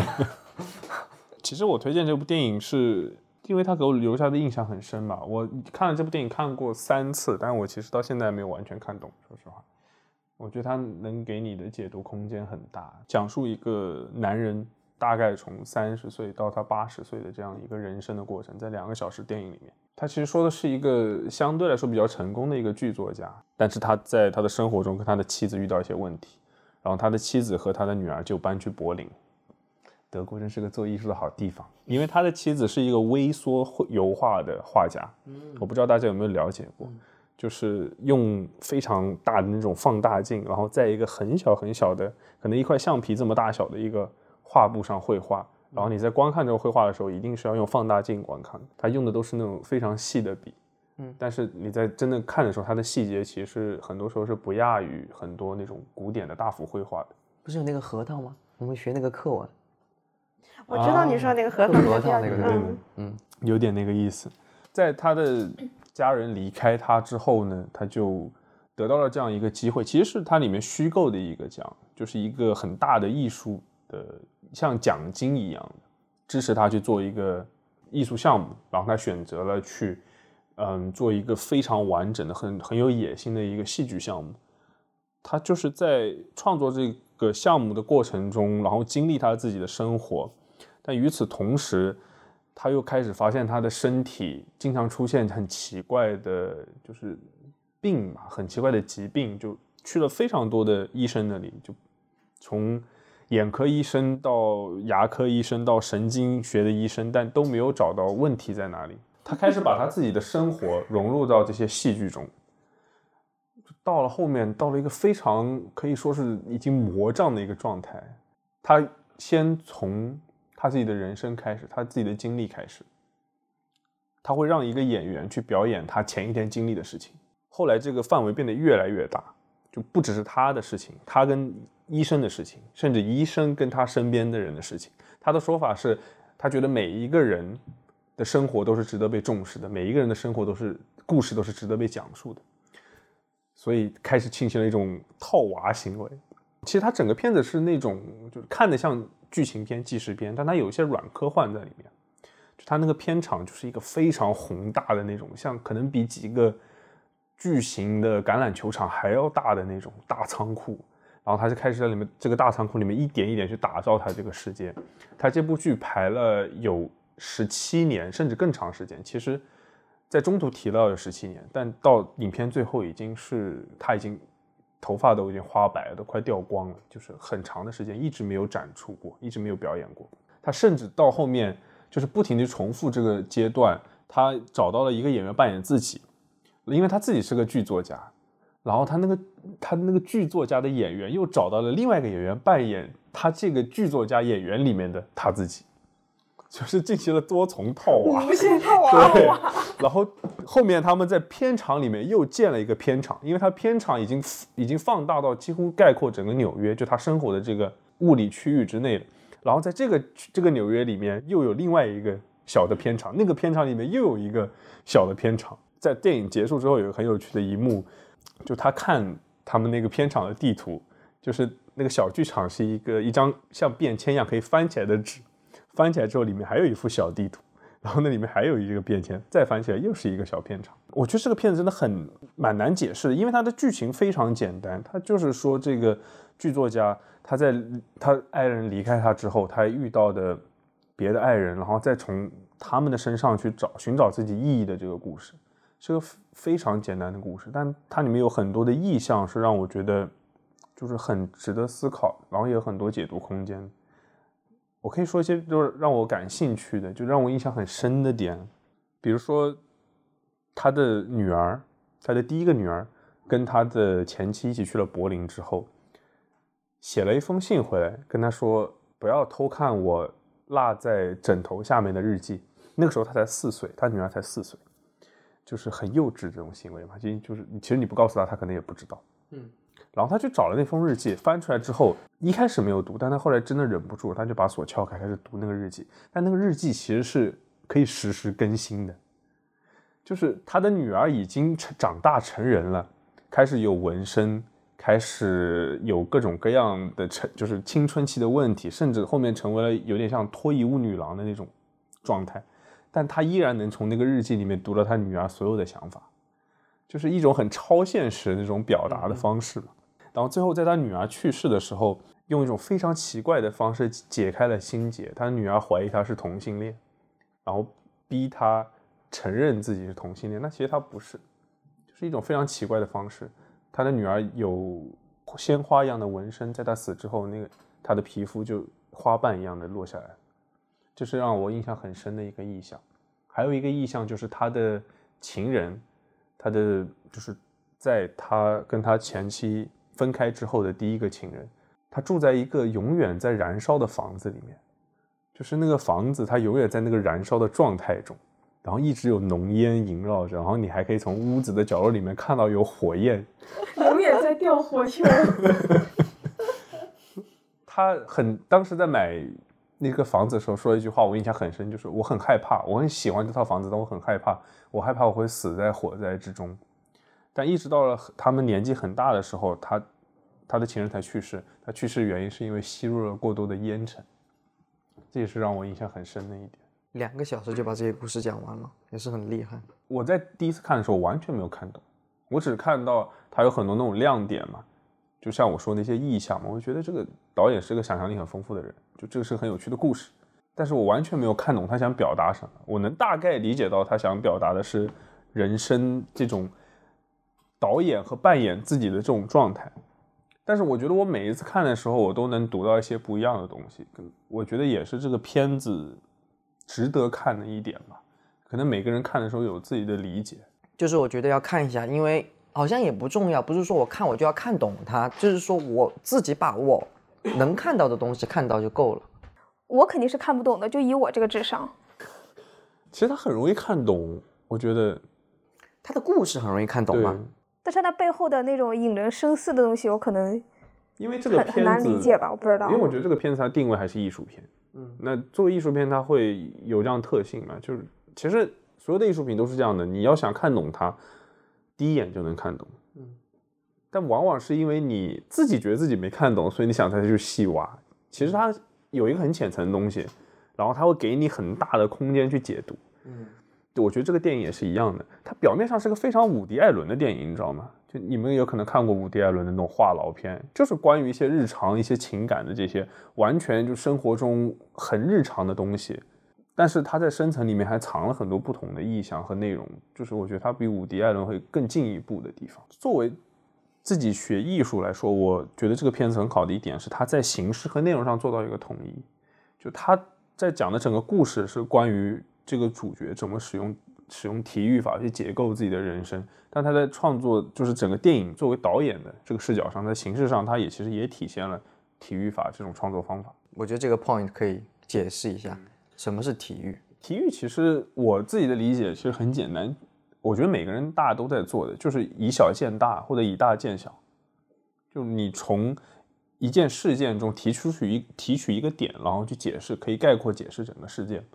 啊，很有意思的是，他最开始的开头那场戏，就是一个男主早上起来起床，然后在客餐厅里面跟他跟他的前妻和女儿见面，然后他他女儿想吃早餐，想看动画片，然后他的前妻在四处忙碌，然后他在看报纸，就这样很日常的一种可能日常生活的一个场景吧。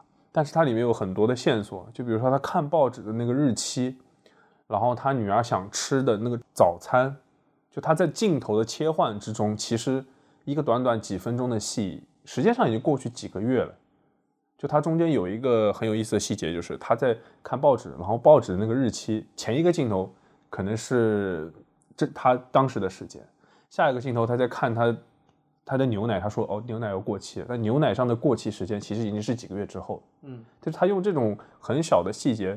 就在很短的时间内描述了他这种重复的生活，其实每天都在过重复的生活，其实也就解释了他一定程度上解释了为什么他的前妻想离开他。哦，这个镜头语言拍这这个这这这这个把控把控的非常的好。这也是一个原因，为什么他能把就是这个人几十年的一生就塞到一个两小时的电影里面。而且让我印象很深的是，里面有一个角色，那个角色在他第一幕戏出门。早上就美国人出门，早上拿报纸，就是第一幕戏就已经站那个有个老人家就已经站在街对面观察他，然后他在后面的每一个镜头里面其实都出现。我第一次看的时候我完全没有发现，因为他就是以一种很隐晦的方式，他可能就在画面的某个角落，然后就站在那里不动，但他就一直在观察这个男主角。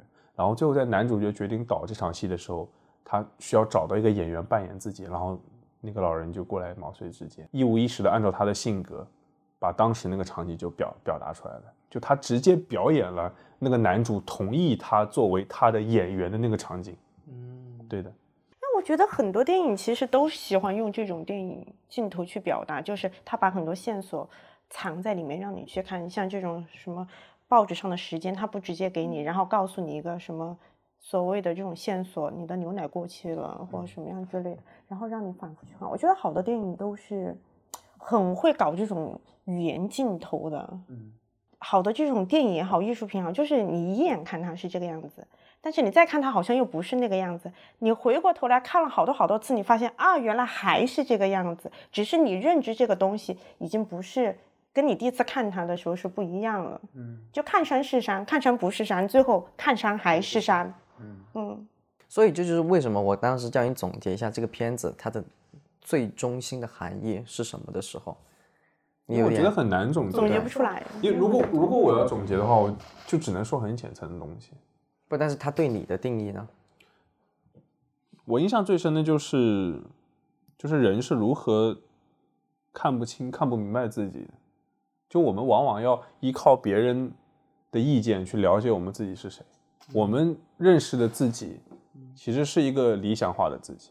嗯，可能我们总会觉得，哦，自己是最了解自己的人，但其实往往很多时候可能不是这样的。我们也有一个非常狭隘的视角去看自己。当别人表扮演你这个角色的时候，你才意识到你其实是跟你想象中的你是不一样的。对，这一点我不能再同意。为什么？因为我每次听节目，我就是再审视自己一遍，我就知道自己好像。说话呀，或者之类的，有些视频里面我看到自己之后，我会觉得啊，好像做做事很奇怪，是一个很奇怪的。那这就是方式，你啊。对，但当下我是不知道的。我我突然想到，我之前看过一个视频，就是那个讲那个怎么怎么做冥想，他然后那个人就说，那个冥想，有很多人就找不到冥想的感觉嘛，就不知道那个。冥想到底是在想什么？然后那个就打了个比喻，他说冥想就是你站在高一个地方，你看你自己的思维，你这个时候像看什么？像你站在高楼上看下面的车水马龙，它依然在堵车，但是你就看着它，你就能感受到这是你自己，嗯，但是你又在看你自己，同时你又在感受你自己，你同时又是那个车，你同时又站在上面的人，我就有点像刚刚他那种套娃，就是他又是在里面，他又无限的在套。我作为一个人，我我作为一个正常人，我感觉我没有那个 那个能力。以第三视角来第三视角审视自己。第三视角审视需要练习的嘛。他需要练习。嗯，这也不是一蹴而就的事情。我又想起一个很有意思的一个一个点，关于这部片子的。他当时有一个心理医生，本来是他和他前妻的那种让你咨询你家庭之间情感问题的夫妇之间情感问题那种心理医生。然后当时他前妻离开他之后，那心理医生就是像是半推销的那种方式，让他买了一本很鸡汤的书，然后他就开始每天读那本书。然后在他去柏林的路上的时候，就那个男主去柏林路上的时候，他在读那本书，然后他读着读着，突然读到一段说，就因为那个心那本书是以心理医生他第一人称写出来的，他读到一段说，我就坐在你的左边，然后他抬头往左边一看，那个心理医生就在那儿，然后他就他们就开始闲聊，然后他跟他说，我其实没有看太看懂这本书，那个心理医生就站起来站到他旁边。然后开始跟他解释这个书是怎么样的，同时把他的裙子拉得非常的高，把他大腿露出来，诱惑他。因为那个心理医生其实之前在他咨询的过程中，知道他拿了那个艺术奖之后，就一直在诱惑他。其实，然后那次其实他最后一次诱惑他。然后那个男主其实能看出他是想接纳这种诱惑的，但他还是拒绝了。然后他再把这个书翻到下一页，就看到那个心理医生说：“我。”向你献出了我自己，但是你拒绝了。这本书结束了，然后他再往后翻的时候，这本书全是白的，就是很有趣的这样一点。其实我觉得他这些小的意象，很多时候是跟他整个主线的故事是有些分离的。嗯，但他给了你一种可以解读的一种机会吧。其实这个导演的考夫曼的片子多多少少都有这种感觉，他都是那种看了之后觉得很有趣。但就是怎么看都看不懂，然后越嚼越有味道的电影。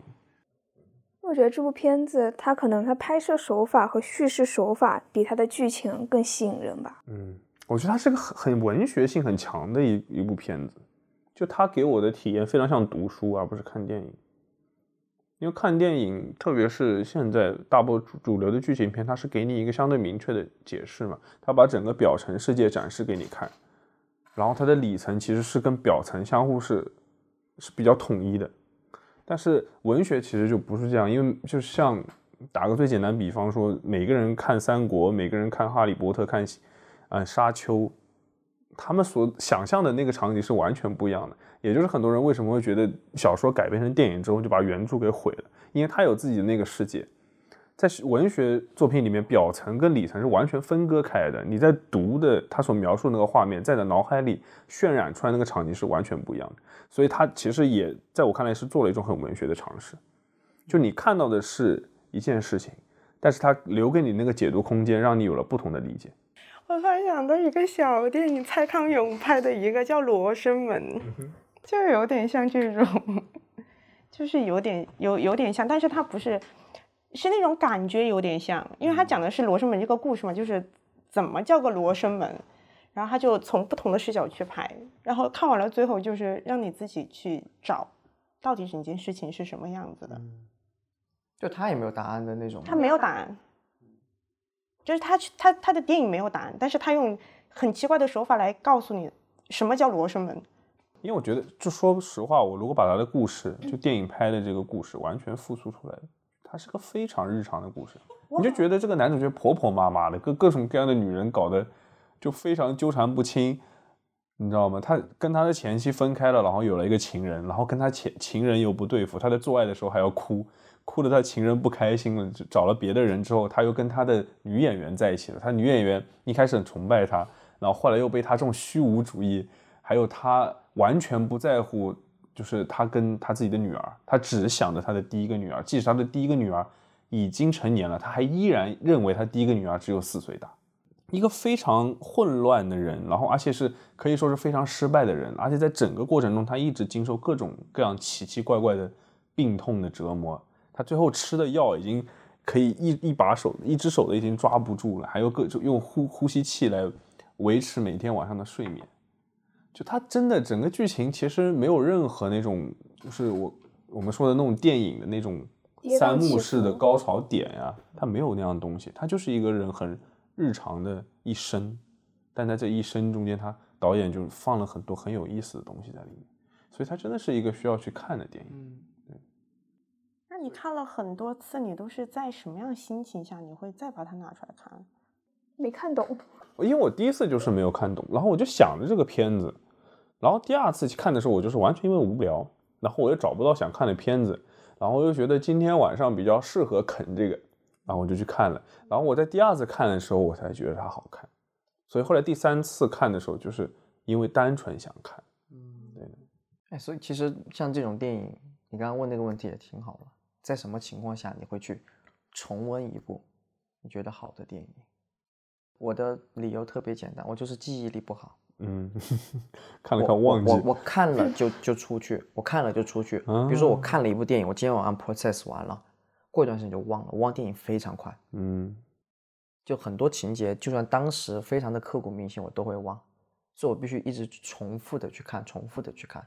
你叫我说出一个电影的情节，我每次都说不出来。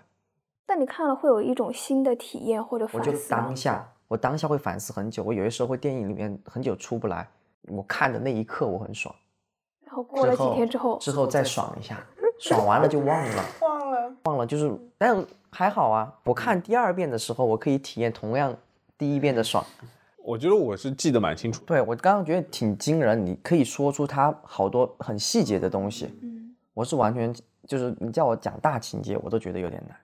而且我是那种一个喜欢电影我看很多遍的。嗯，我记得我当时我很喜欢《盗梦空间》，它刚上映的时候，我觉得哇，怎么能把商业片拍成这样？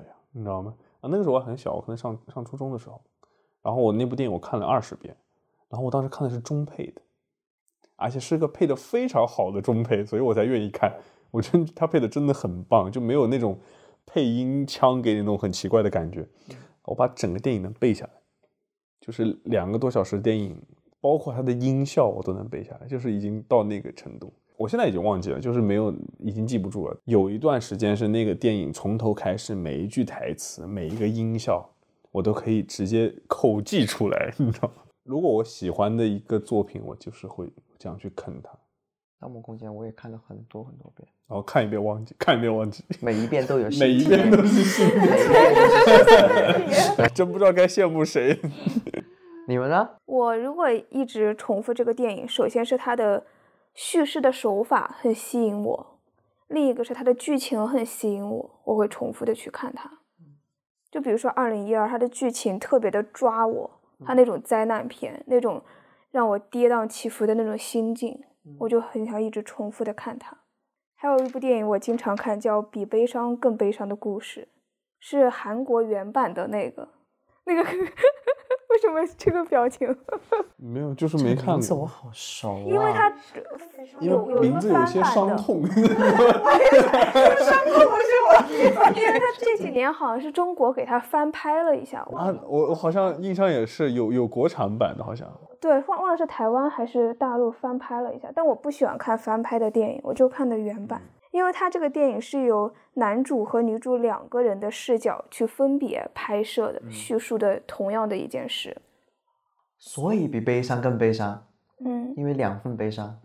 也可以这么理解。因为第一遍看我也没看懂，因为它首先是男主的视角，后来又切到女主的视角，我就很乱，我就看不懂。那个时候也小，它也是零几年的、零九年的电影嘛。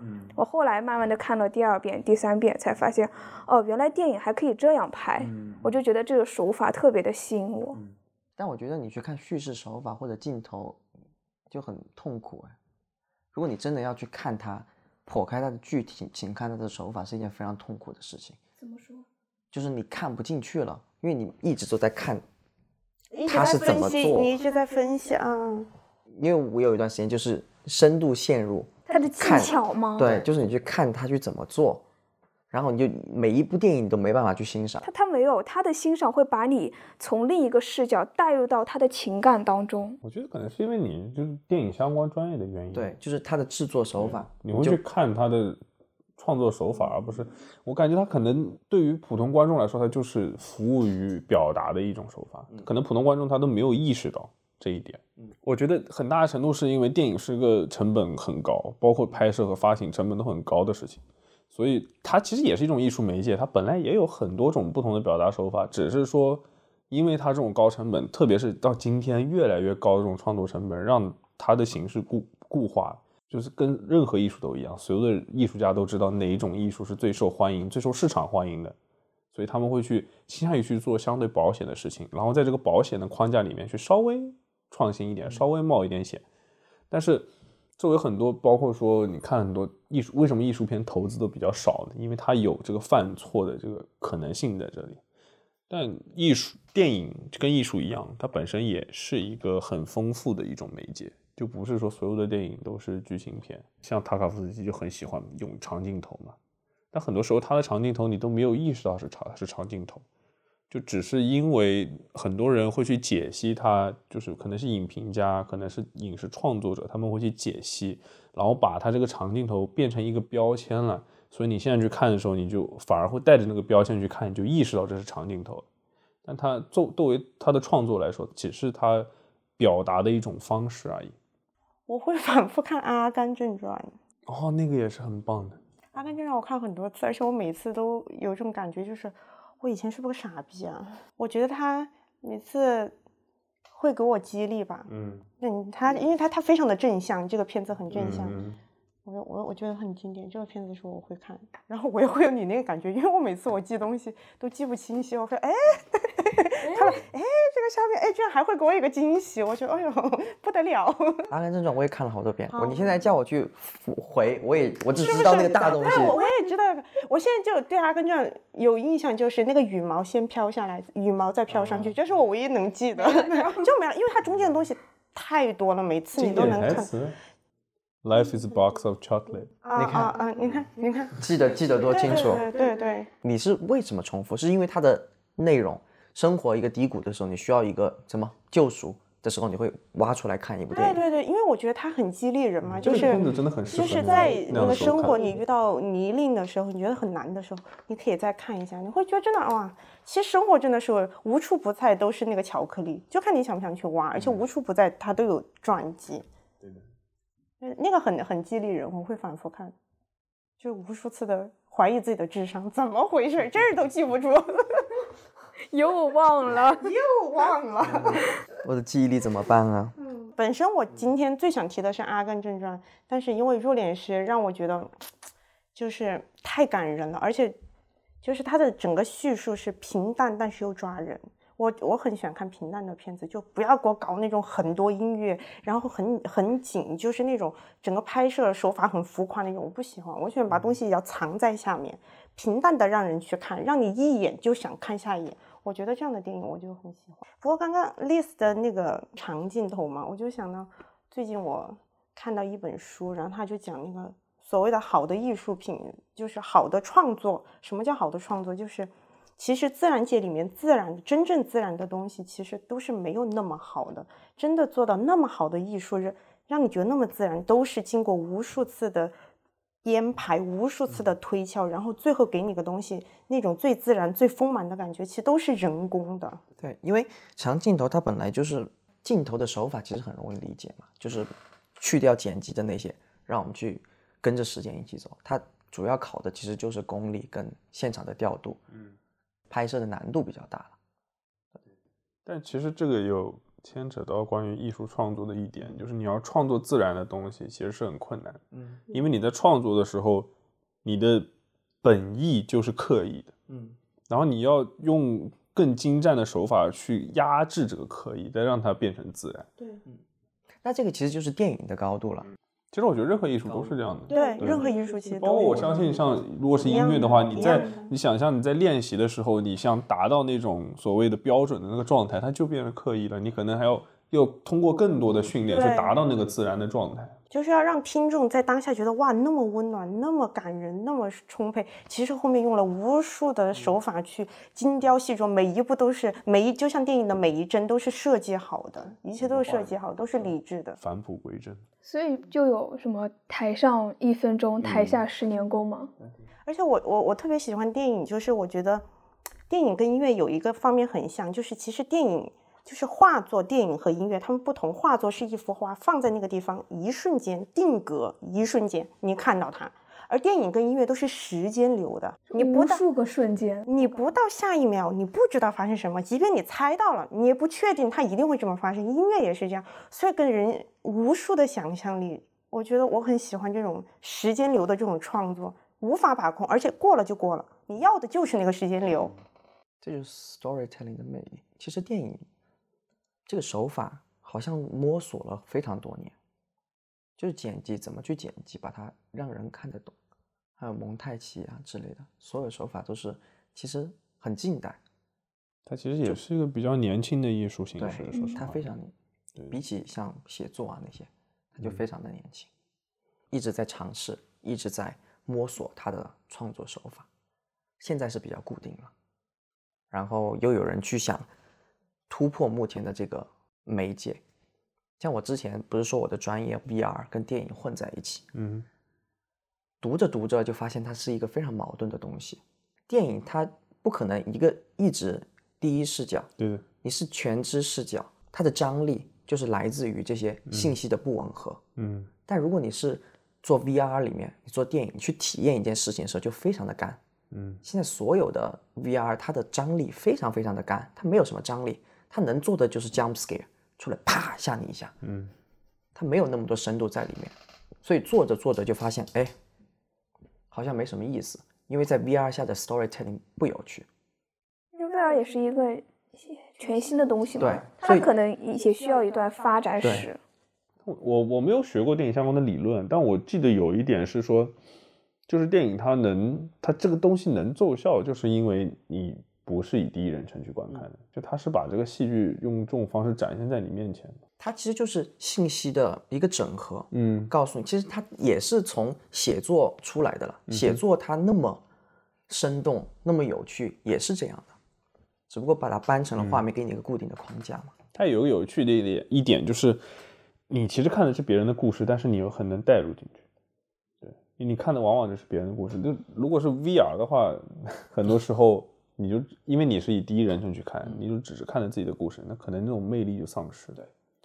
因为经常有人说，电影出现带来最大好处就是你这一辈子能够体验三三次人生那那种量的信息。我不记得那句话怎么说的了，嗯大概是这个意思。你能通通过电影去体验不同的人生吧，去体验你原本没有机会去体验的故事。那你们有没有一种感觉，每次看完一部电影之后都会很失落？我就感觉突然这个故事就结束了。要一双没有看过《甄嬛传》的眼睛吗？就是很多次，我不管看什么电影，看完之后啊，怎么回到了现实世界？哦，就是你进去感受了，对，感受了别人的世界之后，哇，很很美妙，或者很怎样，突然它到了现实世界就很难再缓过来。我得再看一部什么《武林外传》《家有儿女》，再缓一缓。像我在看《阿甘正传》的时候，就有这种感受，就是因为它其实它的片头片尾也是有个很，就像那个羽毛很好的设计嘛，包括它那个音乐非常经典。就是在那个电影结束之后，我就会觉得意犹未尽，就我还想看，我就感觉电影就才两个多小时，怎么这么短？怎么这么快就结束了 我们？再出个第二部，他的故事已经在很完美的地方结束了嘛？正好掐到那儿嗯，停，也是很厉害。嗯，就跟我们节目一样，正好就在这儿停。结束了，大家欢迎大家的收听。我我们们是是 Janet Alice，我是霍霍。太早了。感觉要是吃夜宵的。哎，那你要是看到不好的或者那种特别特别黑暗的电影，你还想继续这样的人生吗？不会，我就直接咔关掉了。看了一半就退了。对，一半退了，我就没有这段记忆了。折磨自己多爽啊！哇，看黑暗电影其实是个很爽的，因为你没有办法去过黑暗和变态的人生，但是电影给你这个机会，让我去当个变态。但这种要分，如果它很好看，我会继续看下去；如果这个剧情实在太无聊了，我也会卡关掉，跟这个电影的形式没有什么太大的关系。可以去看看吧。我觉得今天我们提到这些片子都是不错的片子，就是那种如果你就算你不是影迷，你哪天想的有时间，消磨一下时间想看看电影，我觉得这些片子都不会错。嗯，对，好片太多了啦，好就随便太多嗯，随便说了几个我印象比较深刻的。大家也可以推荐自己喜欢的电影给我们。嗯哼，嗯，我们有机会可以一起看。一起看电影，嗯，反正外面又那么冷，还躲在家里窝在家里看电影。对，有些时候又很悲伤。你看他聊着聊着，好像就哭了就，那不是开朗了很多吗？开始都是开朗了。唉，对吧？生活，哎呀，怎么这样？一聊到电影，进入了另一种人生。对，让自己从自己的生活里面跳出来一段时间，嗯，也是电影的一种魅力之一。电影也是生活的调剂品嘛。嗯，所以希望大家多分享你们的调剂品给我们，让我们尝试一下。The Hogan，是什么？The Hogan 多是什么？drugs。听不懂。剪掉，剪掉。昨天晚上还做梦，做到那种很浪漫的情节，我以为很浪漫，就是我自己做梦，一个人，然后他就正常的生活，经历了很多苦难。哎，他让他背后一直跟着一个人，那个人就一直被跟着，然后就没有被发现，但那个人就一直跟着跟着他一生，最后他转头发现了那个人。这是你的梦。哈 我昨天有这样的想法。啊，真的吗？我昨天在洗手的时候，我在想，我后面会不会跟着一个人一直跟着我？一直看，对，看你的看我的人生，生活。有点像你那个电影啊。是吧好可怕。但那个没有那么可怕，说实话，那个我们这个有点灵异了。你这个变了，你从剧情片转入恐怖片了。可以可以，那就我们节目就会像鬼一样，滚一下，滚鬼一样跟着大家。希望大家到哪儿都看到 Junior Dollars，因为哪儿都有 Junior 店。你是你是在祝福还是在诅咒？是个祝福呀，祝福，美好的祝福。Junior 都好吃。OK，那今天节目就到这儿吗。Cut，还不错，不是那个咔。就这样呀。可以。感谢观众们的收听和陪伴，我们是 Dynamite Alice，我是霍霍，我是阿浪，我是秋秋，我是 Liz，我们下期再见。拜拜，拜拜拜。Mit Ich weiß nicht, ob ich aufstehen soll und ich hab keinen Plan, was ich mache. Irgendwie ist alles scheiße, ich war noch nie so weit am Boden. Denn ich weiß, mein ganzes Geld ist weg und meine Frau hat mich betrogen. Whatever. Bye, bye,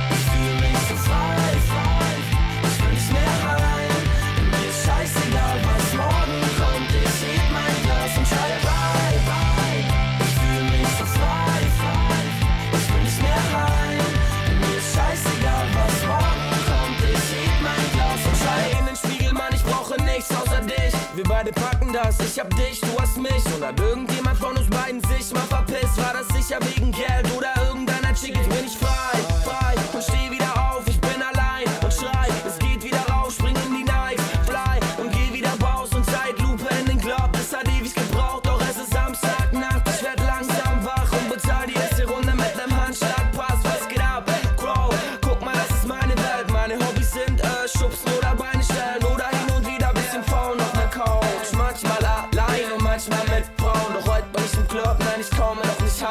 feiern durch die Nacht, bis die Sonne wieder scheint. Yeah. Bye, bye, ich fühle mich so frei, frei. Ich bin nicht mehr allein.